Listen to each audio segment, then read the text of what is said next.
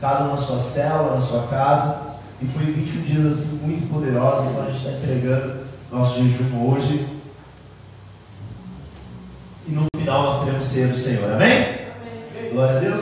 E eu quero já reforçar para você, dia 20 de novembro, nós teremos o nosso evento que nós chamamos de Encontro com Deus. Então nós iremos uma sexta-feira para a chácara, uma sexta-feira à noite.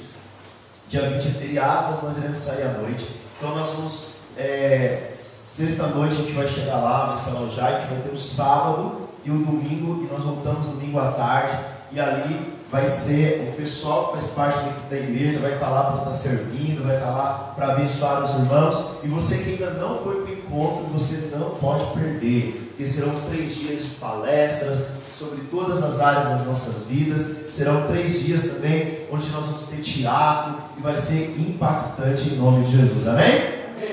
Olha, os três dias, os três dias, incluindo a inscrição do encontro, incluindo a chácara que você vai ficar, incluindo também o ônibus, tá? Comida, vai ficar três dias lá sendo servido, comida, o transporte, a inscrição está 70 reais, tá bom? Então está 70 reais. Nós estamos fazendo isso como igreja para que todos possam vir. Pastor, eu não tenho 70 reais. Fala comigo que a gente dá um jeito aí. Amém? Glória a Deus. Então você não pode perder o encontro. Abra sua Bíblia em Atos.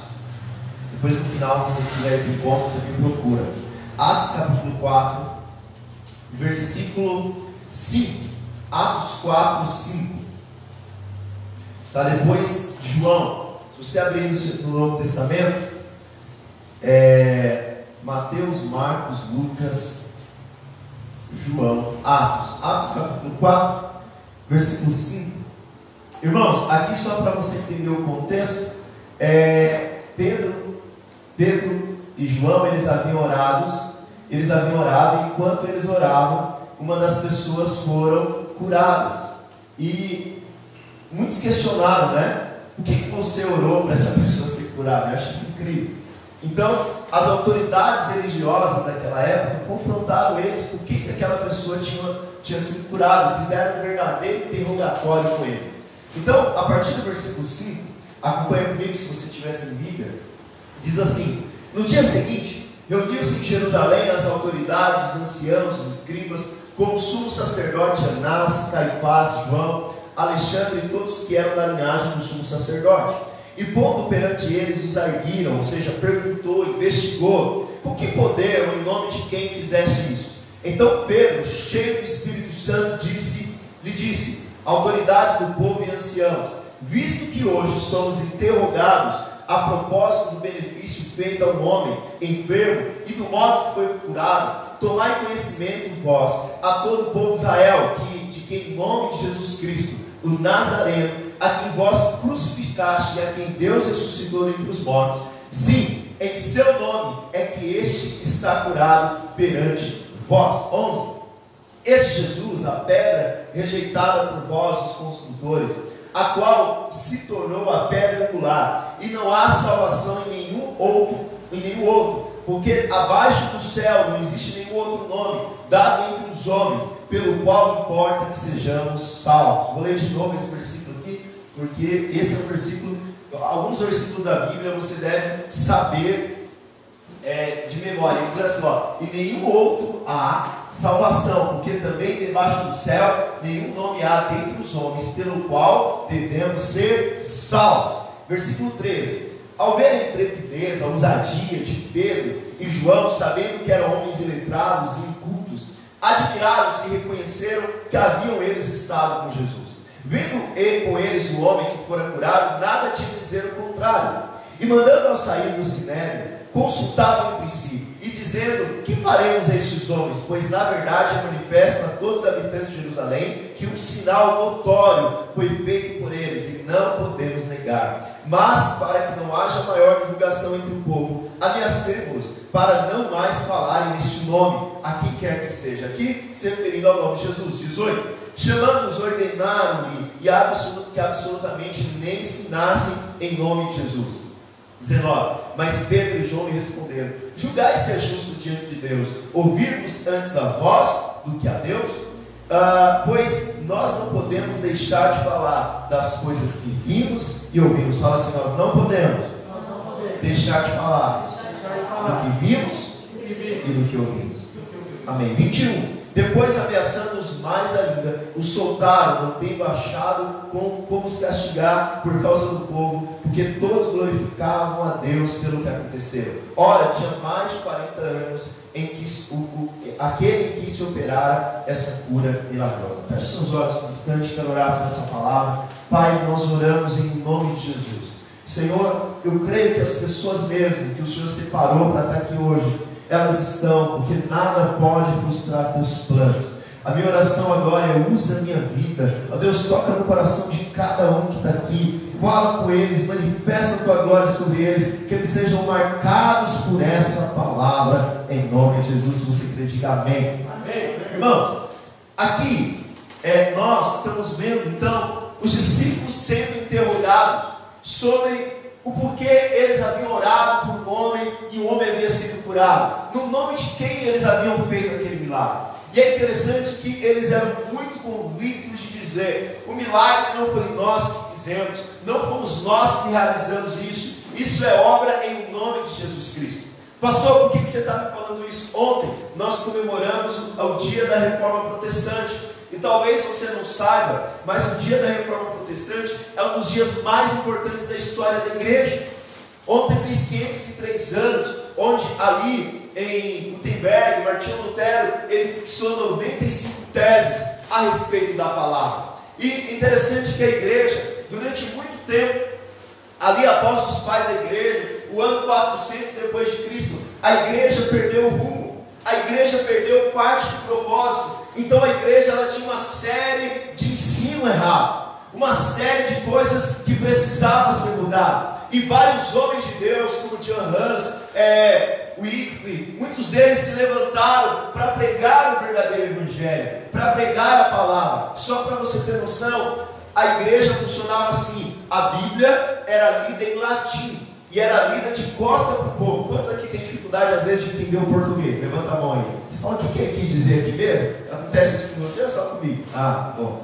E aí você imagina lendo em latim de costa para você. E muitos homens de Deus, então eles se levantaram para traduzir a Bíblia lá para o alemão. E ali muitos deles foram queimados, foram para a fogueira por causa dessa palavra. Para essa palavra chegar até você, muitas pessoas foram para a fogueira. Muitas pessoas morreram. E um dos homens que marcou a história, que foi Martinho Lutero, ele já pegou a coisa ali meio andada. Ele, digamos assim, já pegou a coisa quase pronta. E foi, claro, usado por Deus. Então Martinho Lutero coloca algumas, algumas coisas. Depois nós temos João Calvino. Temos vários homens de Deus que se levantam para estabelecer a palavra. E é interessante que havia cinco pontos que os reformadores é, criam, que eu creio também, que nós precisamos trazer para a vida da nossa igreja e você precisa trazer para a sua vida. Não vou falar de outras igrejas, eu vou falar de nós, porque nós precisamos de uma reforma. Fala assim: eu preciso de uma reforma urgente. Já viu aquele quarto da sua casa precisa de uma reforma urgente? Sabe, nós também precisamos de uma reforma urgente. Nós precisamos passar por uma reforma. E um dos pontos da reforma era somente a fé. E nas próximas semanas eu vou falar sobre isso. Somente a Deus a glória, somente ao Senhor a glória, né? somente a graça. Mas um dos pontos que eu quero abordar com você hoje é somente Cristo. Somente Cristo. Baixa só um pouquinho, Marcelo. Isso. Somente Cristo. Por que somente Cristo, pastor? Porque nós não podemos substituir Cristo na nossa vida por nada mais. Nós não podemos substituir Cristo por nenhuma outra coisa na nossa vida. Aqui, essas autoridades estavam dizendo por que, que vocês estão fazendo milagres no nome de Jesus. E lá no versículo 12, projeta para mim, Marcelo.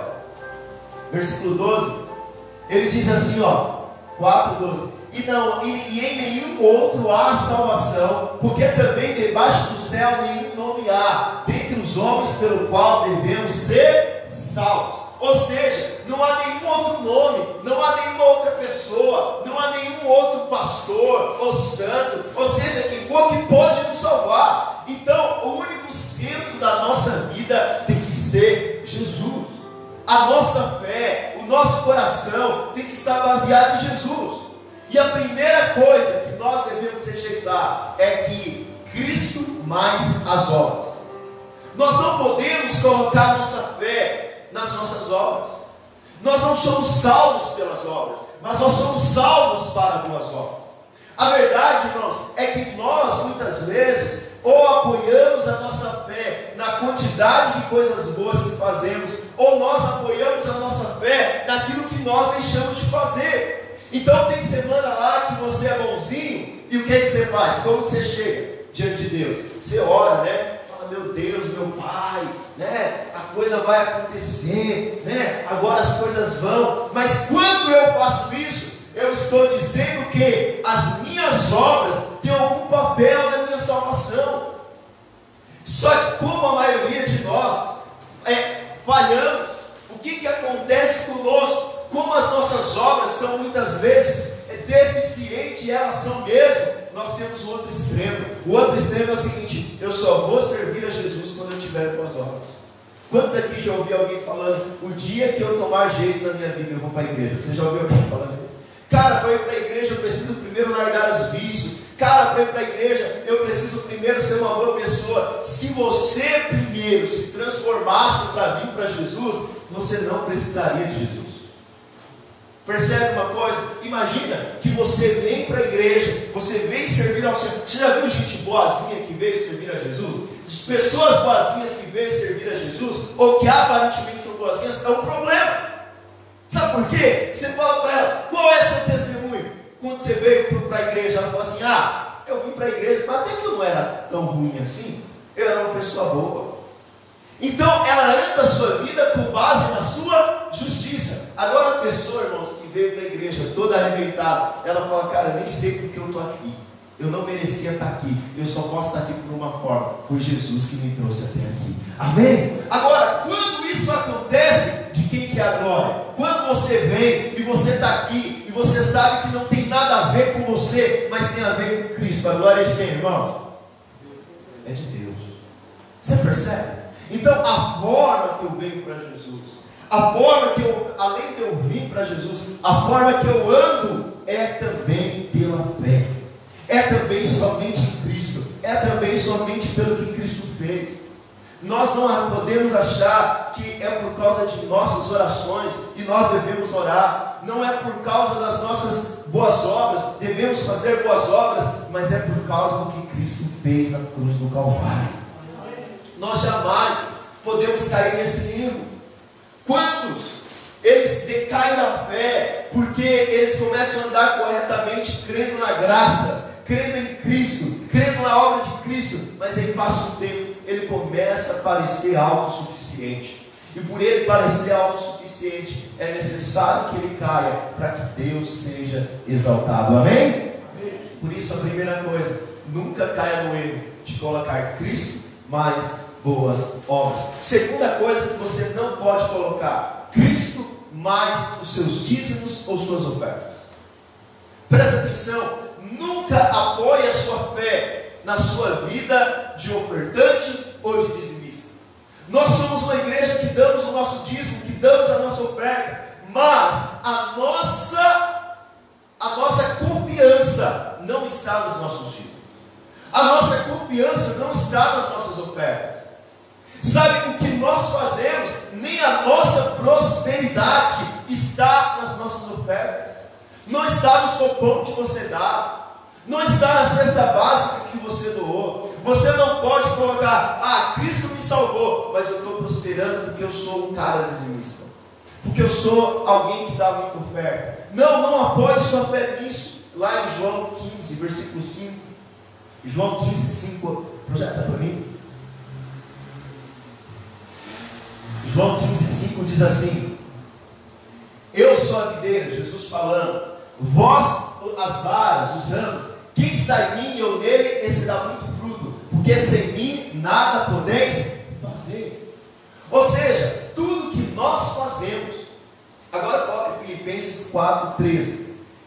Tudo que nós fazemos, irmãos, é por causa dele. Nós não podemos fazer nada sem Jesus. E ele diz assim: posso todas as coisas em Cristo que me fortalece. Ou seja, eu não posso fazer nada sem Ele, e aquilo que eu faço é por causa dele.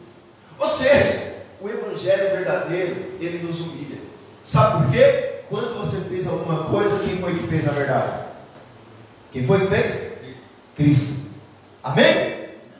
Então, quando você, se você sabe sem Cristo, você não pode fazer nada. Às vezes, alguns irmãos aqui da nossa igreja, eu recebo mensagem que eles ficam ouvindo algumas rádios e que assim, às vezes eles tentam ouvir um louvor e eles caem numa rádio que tem algumas pregações lá e eles estão ouvindo e aí tem aquela, aqueles líderes religiosos que falam assim, ó, manda seu nome aqui que eu vou lá no monte orar. Aí você manda o nome lá, né? E alguns irmãos, ah, ah, irmãos, a gente não está aqui para controlar ninguém. Mas ele manda o nome, aí o cara responde lá para ele assim: Ó, mas antes de eu ir no monte orar, você precisa dar uma oferta de R$ 99,99. Aí o irmão fala, pastor, o que, que você acha disso? Minha vontade de falar, o que eu acho que você nem deveria estar ouvindo isso. Mas já que você está ouvindo, irmãos, e irmãos, falo para você, já vários irmãos da nossa igreja vão perguntar para mim, irmãos, é, ou seja, para eu ir lá no monte, para eu orar por você, eu tenho que te cobrar? Isso é uma volta às indulgências. Na época de Lutero, os caras vendiam lá pedaço da cruz de Jesus, vendia pedaço do manto de Elias, vendia uma enormidade de coisas. Acho que eram muitas cruzes, porque o tanto de pedaços que saiu, irmão. Elias deveria ter uns 30 mantos, porque eu nunca vi tanta manto. Terra de Israel, então, meu amigo, Israel deve estar todo escavado. E os irmãos, infelizmente, caem quando eles sabem que é que tudo Deus nos deu de graça. Diga amém. amém. Tudo Deus nos deu por Cristo. Aí ele disse em Mateus 7,7: Perdi e dá-se-vos-á, buscai e acharei, batei e abri-se-vos-á. Ou seja, nós devemos sim orar uns pelos outros. Nós devemos sim, claro, interceder uns pelos outros, mas nós não fazemos isso porque você paga alguma coisa. Nós não fazemos isso porque você dá alguma coisa. Nós fazemos isso porque é uma obra gratuita de Jesus na cruz. Amém. Amém, irmãos. Sabe, lá em Gálatas capítulo 6, versículo 2, projeta para mim, Gálatas 6, 2. Sabe, claro que o Senhor queria que nós ajudássemos uns aos outros. Ele diz assim: levai as cargas uns dos outros, e assim cumprireis a lei de Cristo. Não está falando da lei de Moisés, mas está falando da lei de Cristo. É claro que você pode me pedir para orar por você, a gente está aqui para orar uns pelos outros, mas isso nós fazemos gratuitamente. Nós fazemos isso baseado na obra de Cristo. Nós temos que entender que nós só temos um mediador entre nós e Deus. 1 Timóteo 2,5 eu estava falando hoje no culto da manhã, eu não estou mais perto de Deus do que você. Tem alguns irmãos que acham que o líder de célula, que o pastor ou alguém, naquela época, os irmãos oravam para que os santos que já tinham morrido intercedessem por eles. Mas eu quero te falar para você, até mesmo o, homem mais santo, que foi salvo, claro, pela graça que está diante do trono de Deus, não está mais perto de Deus do que você está. Olha o que eu estou te falando. A pessoa que está em Cristo hoje e que está aqui na terra e aquele que morreu em Cristo Jesus não está mais perto de Deus do que você está. Sabe por quê? Porque a Bíblia diz que o véu se rasgou. E a verdade, quando o véu do templo se rasgou, onde Deus habitava, nós podemos entrar no Santo dos Santos, diante do Senhor, amém? Mas a verdade maior ainda também é que Deus saiu de dentro do templo e agora Deus habita no seu coração. Sabe, eu estou aqui, estou pregando, mas eu não sou mais perto de Deus do que você, irmão.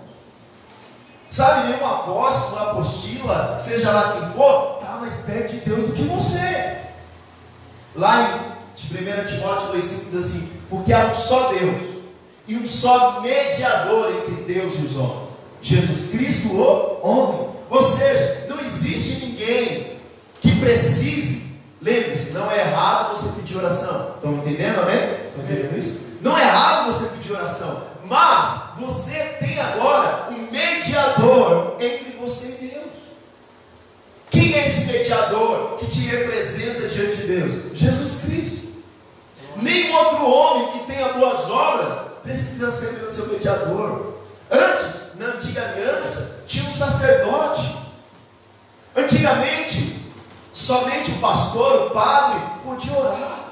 Quantas vezes eu já ouvi que somente o pastor pode pregar, que somente o pastor pode orar por alguém, que somente o pastor pode fazer alguma coisa, somente o pastor pode expulsar demônios. Irmãos, isso não passa de uma mentira do diabo, porque agora não há mais outros mediadores, agora Cristo é o nosso mediador. Amém? Agora basta nós o que? Com ousadia na obra de Cristo, com fé na obra de Cristo, entrar diante dele, se achegar diante dele pela fé, não baseado na sua obra. Qual o nosso problema? O nosso problema é que nós sabemos que a nossa fé ou que as nossas obras são insuficientes. E que bom que elas são insuficientes. E muitas vezes nós não temos coragem de orar, não temos coragem de servir a Deus. E colocamos alguém para ser o nosso representante. E colocamos alguém para ser o nosso mediador. Porque nós achamos que aquela pessoa tem obras maiores que nós. Mas eu quero dizer algo para você. No dia que você estiver sentindo mais condenação, no dia que você estiver debaixo da pior acusação do diabo, você pode chegar diante de Deus, porque você tem mediador com Deus. Amém? Amém. Glória a Deus. Sabe, alguns irmãos, né?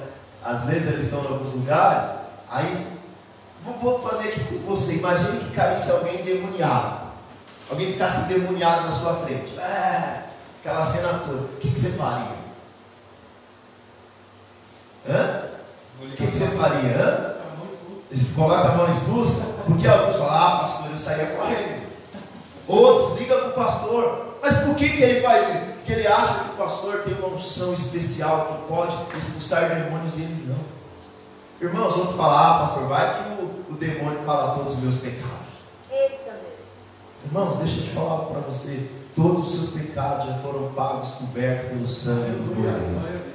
Pastor, mas eu vi uma história aí que ele contou o pecado da pessoa. Claro que contou, a pessoa está morrendo de medo. Quanto mais medo você tem, mais ele age pelo seu medo.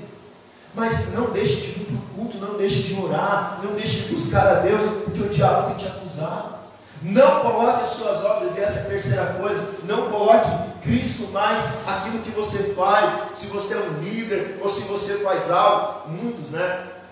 me procura e fala assim: Ah, pastor, eu larguei a igreja, ou eu não vou mais, ou eu estou desanimado, porque ah, eu estou aqui servindo a Deus, ah, estou aqui liderando, ah, estou aqui jejuando, ah, aqui estou dando dízimo, e olha o que aconteceu na minha família. Ou seja, ou seja, o jejum dele, a oração dele, a liderança dele é uma obra especial que livra ele da dificuldade.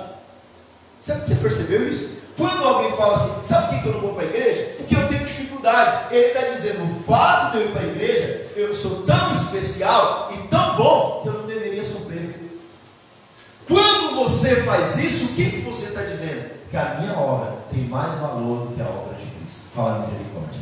misericórdia. Quando você está em sofrimento, quando você está em dificuldade, você tem que dizer: Eu não sei porque eu estou passando isso, mas eu sei que a obra de Cristo é maior do que isso. Amém, irmão?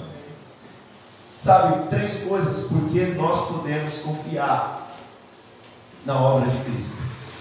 No Antigo Testamento havia três ministérios, e esses três ministérios eram importantes para que alguém pudesse chegar diante de Deus. A pessoa ela precisava de um profeta. A pessoa ela precisava de um profeta que ela ouvisse. Ela precisava de um profeta que ouvisse a Deus e falasse com ela. Então, o primeiro ministério no Antigo Testamento é que eles precisavam de um profeta. O segundo ministério no Antigo Testamento que eles precisavam era de um sumo sacerdote, era de um sacerdote, porque o profeta falava com eles, eles ouviam, então eles tinham que seguir o que o profeta falava. Mas o segundo ministério era o sacerdote. E esse sacerdote era responsável por oferecer o sacrifício e representava as pessoas diante de Deus. Então, era assim: tinha lá o templo e tinha três lugares. O ato, todo mundo ia. O lugar santo, poucos iam. E tinha um lugar que era o Santo dos Santos, onde ficava a arca de Deus. E ali era onde Deus se manifestava. Então só o sumo sacerdote entrava lá. O sumo sacerdote entrava e ele sacrificava. Se o sumo sacerdote fosse bom, todo o povo era abençoado, toda a nação era abençoada. Se o sumo sacerdote fosse ruim, seria um ano terrível, porque aquele sumo sacerdote não importava se você era bom ou não, o que importava na antiga aliança era se o sumo sacerdote era bom. Então, esse é o segundo. Nós precisávamos do profeta, nós precisávamos, nós precisávamos do sumo sacerdote e nós precisávamos também de um rei. Na antiga aliança era necessário um rei. Então, esse rei era aquele que governava todo o povo. Era aquele que estabelecia sobre todo o povo. Então, se um rei fosse temente a Deus, se um rei fosse alguém que amasse a Deus, se fosse alguém que reinasse com justiça, todo o povo iria bem. Agora, na antiga aliança, nós também precisamos do profeta, do sumo sacerdote e precisamos do rei. Tudo isso nós precisamos diante de Deus. Agora, Jesus Cristo é as três coisas diante de Deus. Eu quero dizer algo para você: Jesus Cristo é o nosso profeta, Jesus Cristo é o nosso sumo sacerdote e Jesus também é o nosso rei. Amém? Lá em Deuteronômio, capítulo 18, versículo 20, é, é Moisés aqui escrevendo profeticamente, Moisés está dizendo de um profeta que viria, de um profeta que seria estabelecido, e que esse profeta seria perfeito, de que ele seria perfeito. Ele diz assim: ó, ele fala aqui sobre o profeta, e ele fala sobre os falsos profetas, primeiramente. Ele fala que aquele profeta que profetizasse falsamente, esse morreria. Coloca o 21 para mim. Ah, 22 agora também. Então o profeta tinha que falar e a palavra tinha que cumprir. E é interessante que Moisés fala, mas vai vir no meio de vocês um profeta perfeito. Vai vir no meio de vocês um profeta que será perfeito. A verdade é que se levantaria muitos profetas falsos, mas haverá o profeta perfeito. Coloca 15 para mim, Marcelo. Agora que a gente viu 15. 18, 15. Versículo 15. Capítulo 18, versículo 15. E lembrará-te que foste. 18, é 18, perdão. 18, 15. Isso. Agora 15. O Senhor teu Deus te levantará um profeta do meio de ti, de teus irmãos, como eu, a ele ouvireis. Então agora Moisés está dizendo: vai vir um dia que eu levantarei um profeta à minha semelhança. A esse profeta vocês devem ouvir lá em Mateus capítulo 17, projeto para mim, acontece algo interessante. Pode, pode colocar no só para a gente entender o contexto. Mateus 17, 1. Mateus 17, 1. Seis dias depois tomou Jesus consigo a Pedro e a Tiago e a João, seu irmão, e os conduziu em particular ao alto monte. 2. E transfigurou-se diante deles, e seu rosto resplandeceu como o sol, e as suas vestes se tornaram brancas como a luz. E eis que lhe apareceram quem? Moisés e Elias falando com ele. Entenda uma coisa: milhares de anos antes, Moisés profetizou: vai vir um profeta, a eles você deve ouvir. Agora, Moisés e Elias aparecem no monte da transfiguração. E Jesus agora está com seus discípulos. Mas lembra de Deuteronômio 18? Moisés mesmo dizendo: vai vir um profeta, a minha semelhança, a eles vocês devem ouvir. Agora, milhares de anos passa, aparece Moisés que deu a lei, aparece Elias, o restaurador da lei. E agora está ali Jesus, Moisés e Elias. Moisés e Elias, os maiores profetas do Antigo Testamento. E está Jesus. E aí os discípulos dizem assim, quatro. Olha o que diz. E Pedro, respondendo, disse a Jesus: Senhor, é bom estarmos aqui. Se queres, se queres, fazemos aqui três tabernáculos, três tendas, Um para ti, ou seja, Jesus é a graça, amém? Um para Moisés, que é a lei, sim ou não? E um para Elias. O que, que Pedro está dizendo? Nós queremos ouvir a graça, queremos ouvir a lei e queremos ouvir a restauração da lei. Mas olha o que diz o versículo 5. Diz assim: enquanto Pedro ainda estava falando, eu acho maravilhoso porque Deus Pai, é, sabe quando alguém está falando besteira? Quando alguém está falando besteira, você muda de assunto, atravessa ele no meio. Já, já aconteceu isso com você? já? Ou aconteceu com você ou você fez isso com alguém? Então, enquanto Pedro está lá extasiado, ah, que legal, Moisés, que legal, Elias, vem uma voz do céu, enquanto ele falava, diz assim: estando ele ainda a falar, eis que uma nuvem luminosa sobriu, e da nuvem saiu uma voz que dizia: Olha só, está Elias, o restaurador da lei, está Moisés, a lei, e Jesus, a graça. E aí, Deus aponta para o seu filho amado e disse: Esse é meu filho amado, em quem me comprazo, escutai. Você lembra que em Deuteronômio 18, Moisés havia profetizado: Vai vir um profeta perfeito, a ele ouvir? Agora, quem é o nosso profeta que nós devemos ouvir, irmãos? O nosso profeta que nós devemos ouvir chama-se Jesus, amém? E onde que nós ouvimos? Nós ouvimos ele na palavra. E nós ouvimos ele, quando nós lemos as palavras de Moisés, nós temos que falar, Senhor, onde que eu te encontro aqui na lei? Quando nós ouvimos a restauração da lei, onde que eu te encontro aqui na lei? Porque toda a Bíblia fala a respeito de Jesus. Toda a Bíblia é palavra de Deus, mas toda a Bíblia aponta para Jesus. Amém? Então fala assim: Jesus, é o profeta que precisamos ouvir. Amém? Segunda coisa, ele é o nosso sumo sacerdote. Você entendeu a necessidade do sumo sacerdote? Tudo que você fazia e tudo que você precisava, não dependia da antiga aliança de você, dependia do sumo sacerdote que era seu representante. Se seu sumo sacerdote fosse bem, você ia bem. Mas se seu sumo sacerdote fosse mal, você ia mal. Mas agora na nova aliança, Jesus ele é o sacrifício, mas Jesus também é o sumo sacerdote.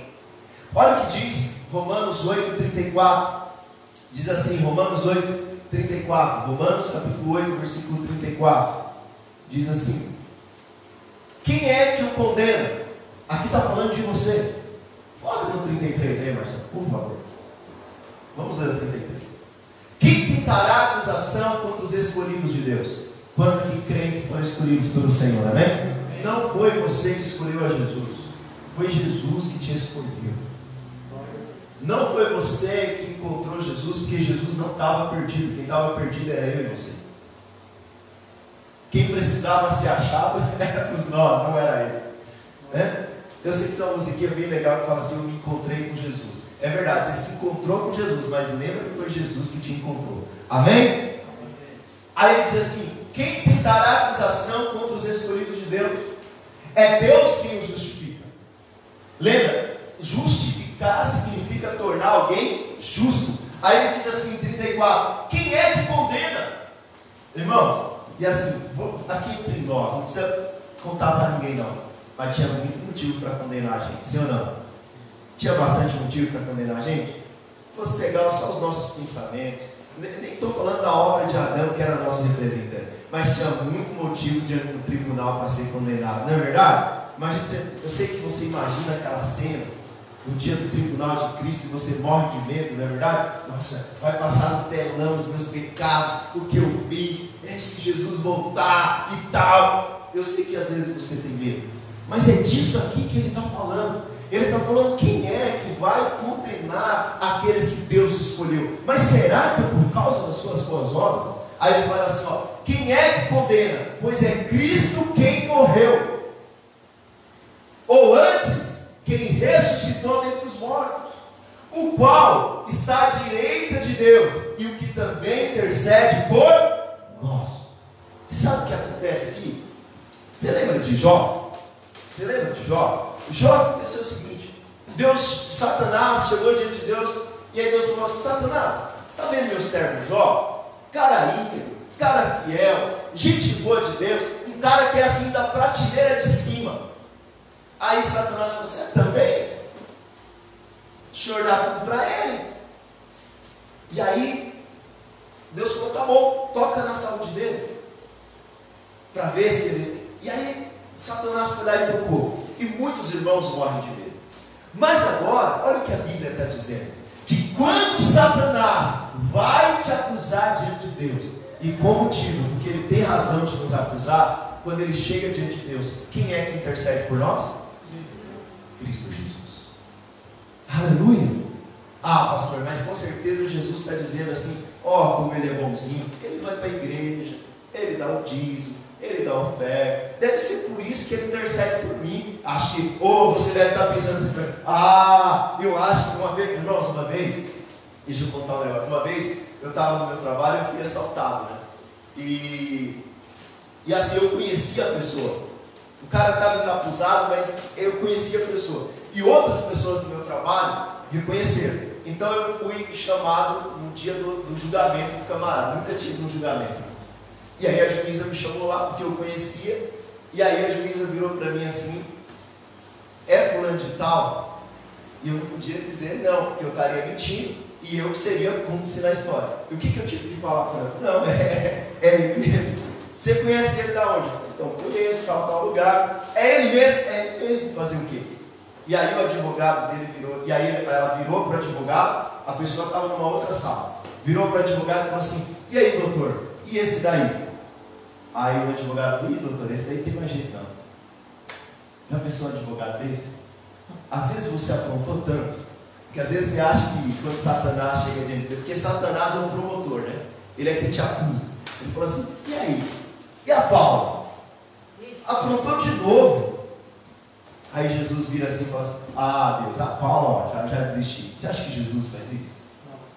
Você acha que Jesus faz isso com você? Mas às vezes não é assim que você pensa. Mas olha o que diz 1 João 2, versículo 1. 1 João 2, 1. 1 João 2,1 diz assim: Meus filhinhos, essas coisas vos escrevo para que não pequeis. Ou seja, não peque. Largue o pecado. O pecado é ruim. O pecado traz morte, o pecado traz consequências, o pecado é uma coisa horrível, o pecado é, é, é desagrada a Deus. Então João está dizendo, eu estou escrevendo para vocês e estou alertando vocês para que vocês saiam do pecado. Mas é o seguinte, para que não pequeis, e se alguém pecar, temos um advogado para com o Pai, Jesus Cristo, o justo. Sabe o que, que João está dizendo? Não peque, porque o pecado é terrível pecado traz consequência, mas se você pecar, o diabo vai te acusar diante de Deus. Mas Jesus mesmo diz: não há mais acusação, porque eu paguei todos os pecados na cruz do Calvário. Lá em Colossenses 2,13, ele diz isso a nosso respeito. Ele diz isso, ele diz assim: 2,13. E quando vós estavas mortos no pecado e na circuncisão da vossa carne, vos vivificou juntamente com ele, perdoando-vos todas as vossas ofensas.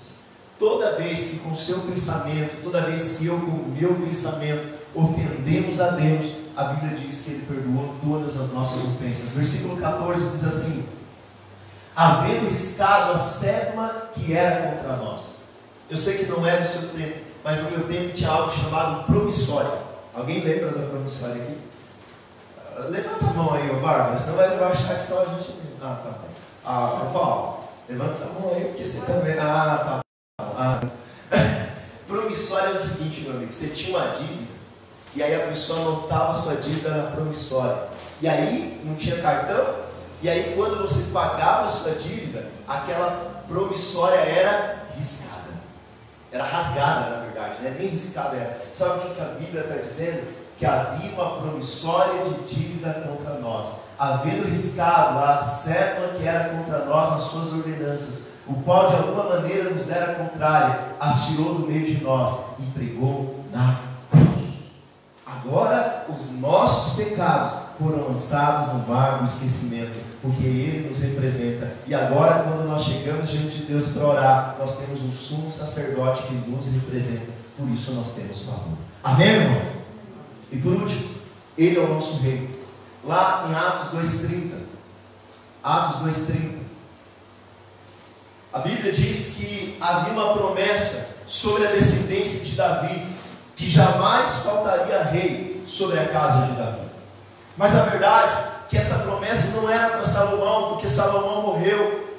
Depois seu filho Roboão dividiu o reino, e logo tempo depois, a casa de Davi, ela perdeu a herança sobre Israel. Ela perdeu o reinado sobre Israel.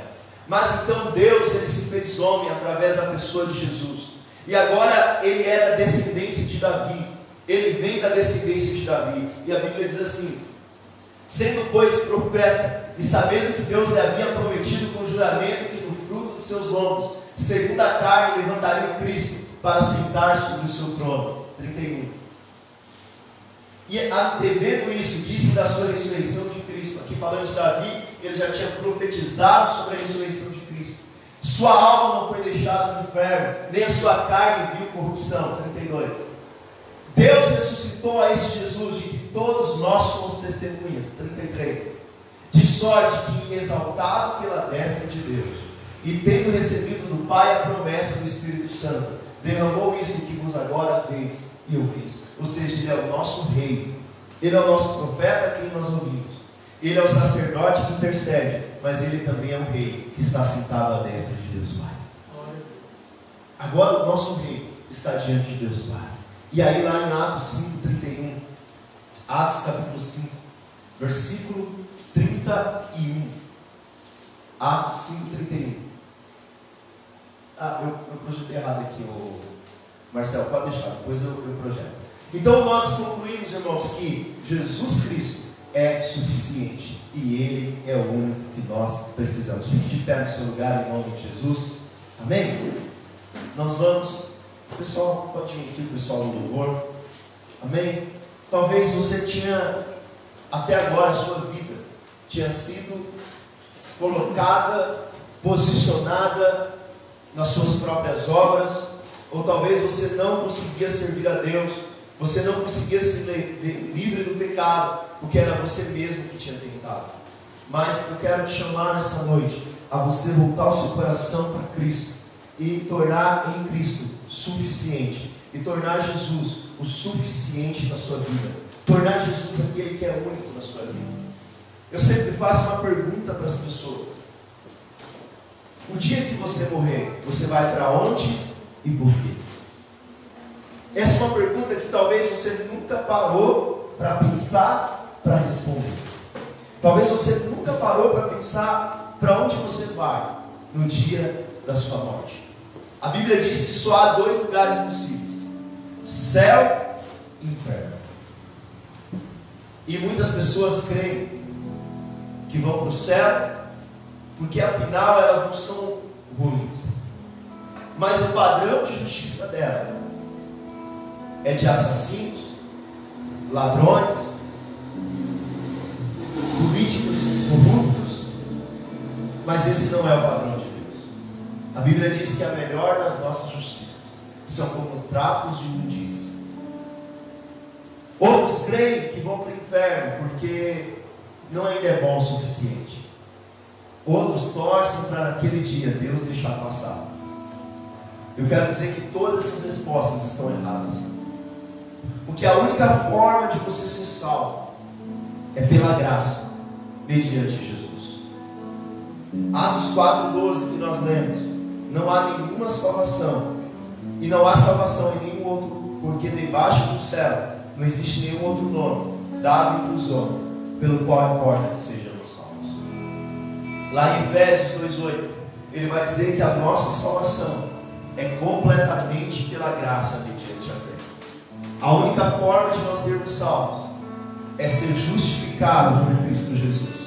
É crer que na cruz do Calvário Jesus pagou todos os nossos pecados. E nós seremos salvos não pelo que fazemos, mas pelo que Ele fez. Eu queria que você fechasse os seus olhos por um instante. A forma que você crê define onde você vai estar. Nunca pense que as suas obras serão suficientes. Nunca pense que você será bom o suficiente. Ou nunca pense que você é tão ruim que a obra de Cristo não pode pagar os seus pecados.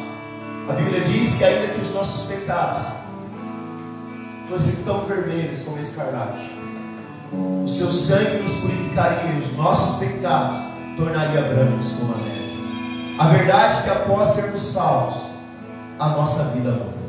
Aí no seu lugar mesmo, eu queria que você repetisse oração comigo.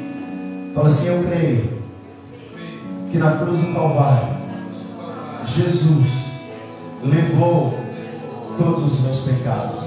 Ele me purificou, Ele me lavou e Ele me restaurou.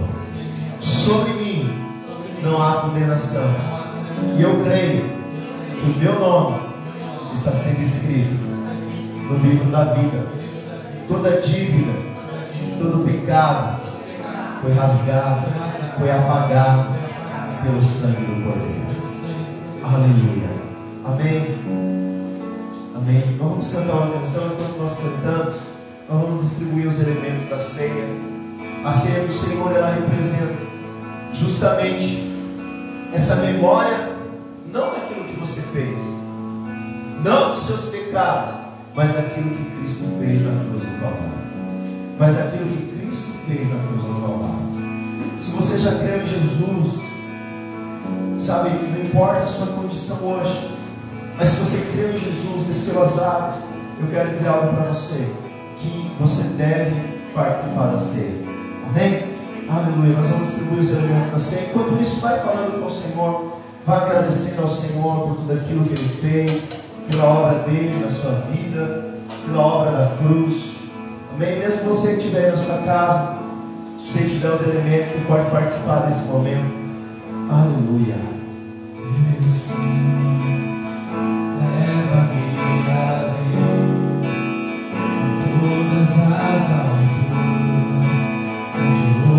tua voz, fala de tua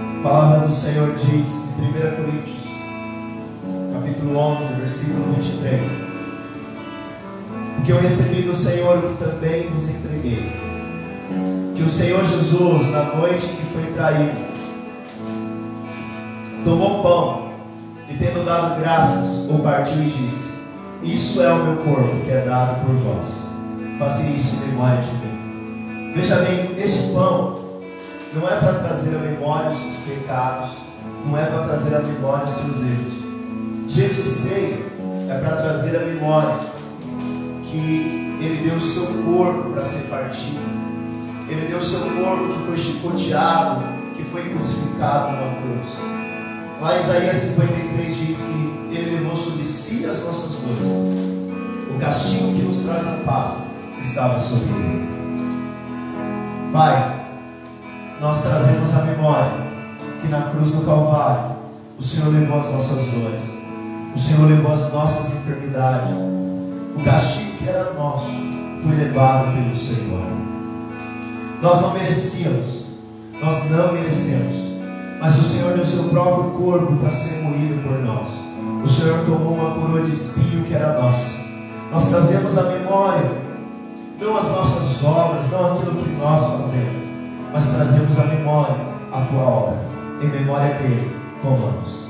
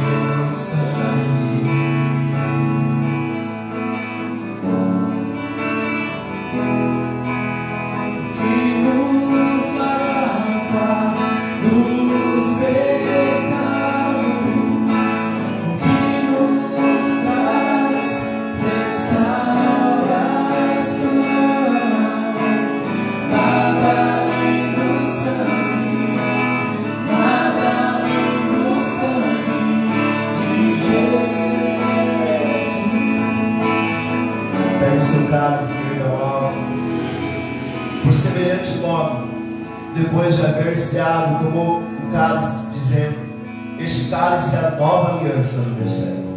Fazei isso todas as vezes que beberdes, em memória de mim.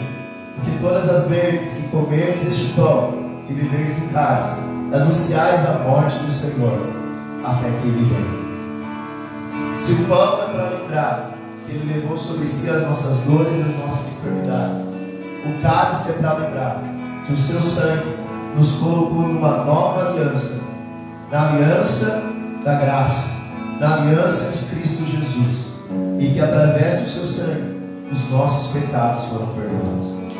Em memória daquele que entregou o seu sangue precioso, sangue que não tinha pecado, aquele que pagou o preço do pecado diante do tribunal do Pai, aquele que hoje pode nos defender, porque nós podemos vencer o acusador pelo sangue, pela palavra do testemunho. Nós não negamos que nós somos salvos, somos transformados, somos mudados pelo sangue da nova aliança. Em memória dele, tomamos.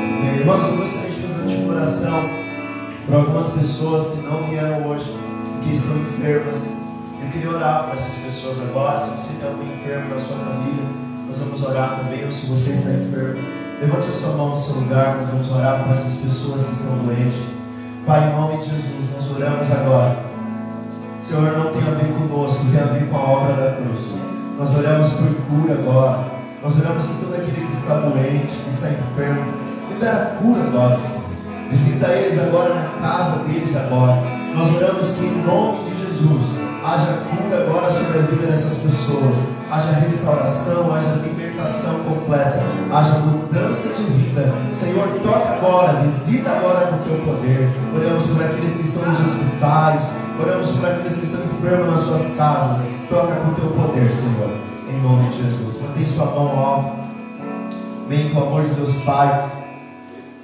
Ah, irmãos, eu esqueci da oferta. Misericórdia. Amém. Obrigado, Paulo. Bem, pega aí sua oferta. Amém.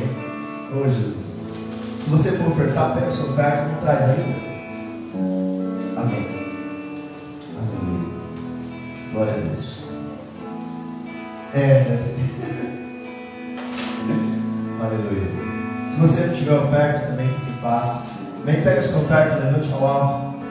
No nome de Jesus. Pai, nós oramos agora por cada uma das ofertas.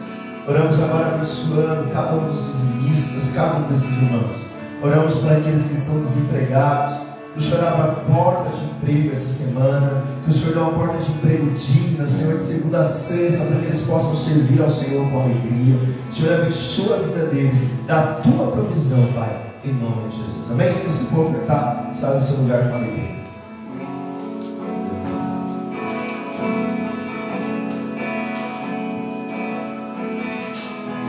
Aleluia. Glória a Deus. Agora sim, a bênção apostólica. Amém. Levanta sua mão direita ao alto. Amém. Amém. Que a graça do nosso Senhor Jesus Cristo, o amor de Deus Pai, nosso Senhor e a comunhão do Espírito Santo seja com você. Amém, irmão? Deus abençoe. Vamos aplaudir ao Senhor. Amém.